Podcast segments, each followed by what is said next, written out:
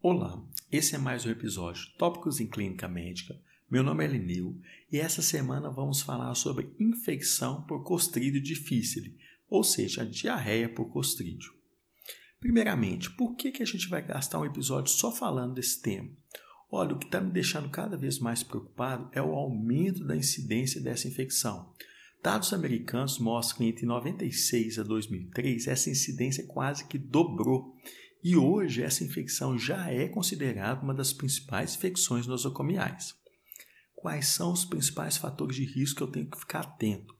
Idade, acima de 65 anos, paciente institucionalizado, pacientes com comorbidades graves, paciente em uso de inibidor de bomba de próton, isso mesmo, tomar cuidado com os omeprazol aí. E aqueles pacientes que têm o principal fator de risco, que é o uso de antibiótico, o uso com, no momento ou recente de antibiótico. Por que, que o uso de antibiótico é o principal fator de risco?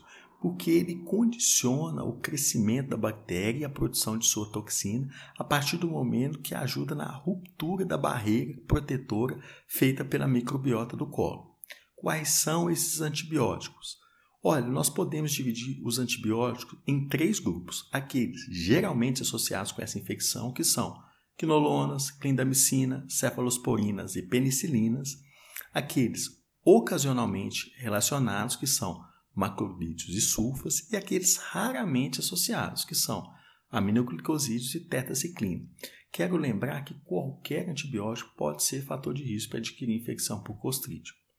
Em quem eu vou suspeitar? Olha, eu vou suspeitar naqueles pacientes que têm diarreia e que têm esses fatores de risco, principalmente o uso de antibiótico recente, principalmente o uso dos antibióticos geralmente associados. A partir do momento que eu suspeito, quais os exames podem me ajudar a confirmar ou descartar? Quero salientar aqui a dosagem da toxina A e B, que é o exame que a gente mais tem contato na, pra, na prática clínica diária. Esse exame, que é realizado através da dosagem dessas toxinas nas fezes dos pacientes, tem uma sensibilidade de 75% e uma especificidade de 99% que condiciona um likelihood positivo de 75 e um likelihood negativo de 0,25.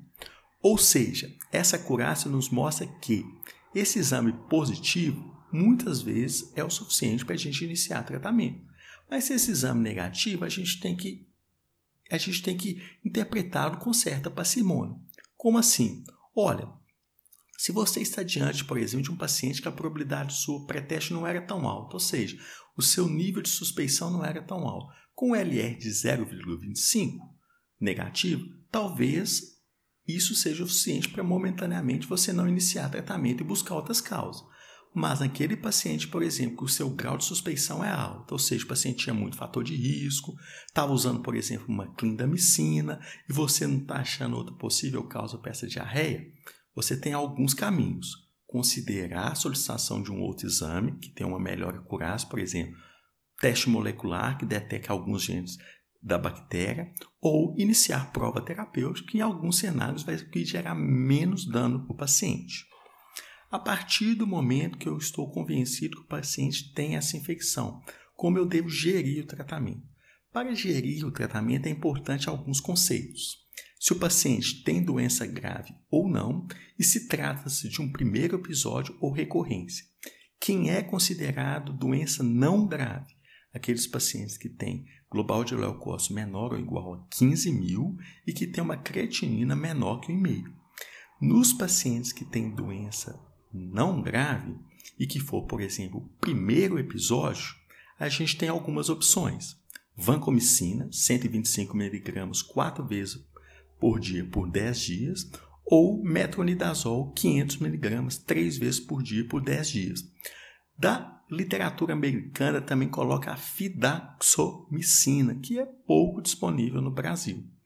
Agora, se tratar de uma doença grave, ou seja, o paciente tem mais de 15 mil por cento de leucose tem uma creatinina maior que meio, dá preferência aí para vancomicina oral quatro vezes por dia por 10 dias.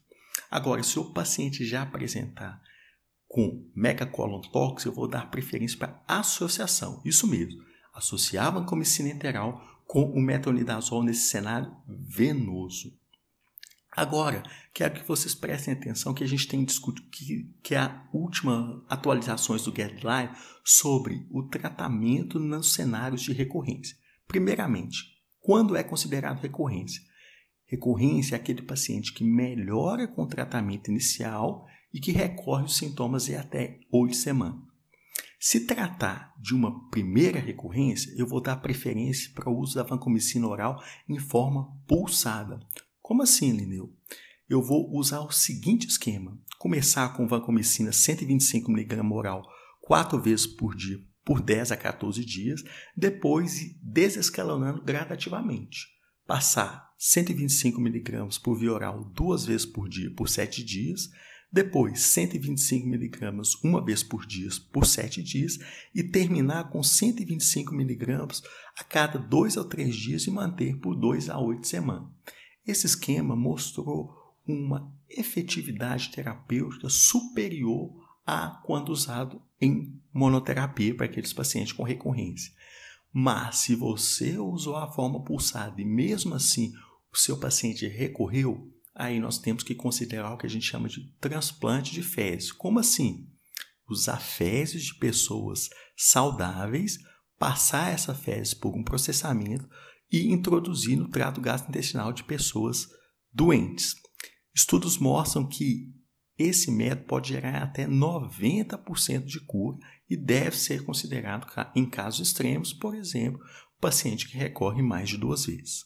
Sumarizando, muito recorrente, cada vez mais, usar lembrar dos principais fatores de risco, interpretar a toxina A e B com parcimônia, principalmente se é negativa, positivo muitas vezes vai nos dar limiar para tratar, e para iniciar tratamento, lembrar se é grave ou não e se trata-se de primeiro episódio recorrência. Recorrência, preferir formas pulsadas e se recorreu mesmo utilizando formas pulsadas, considerar transplante de microbiota intestinal. Espero que todos tenham gostado. Até a próxima.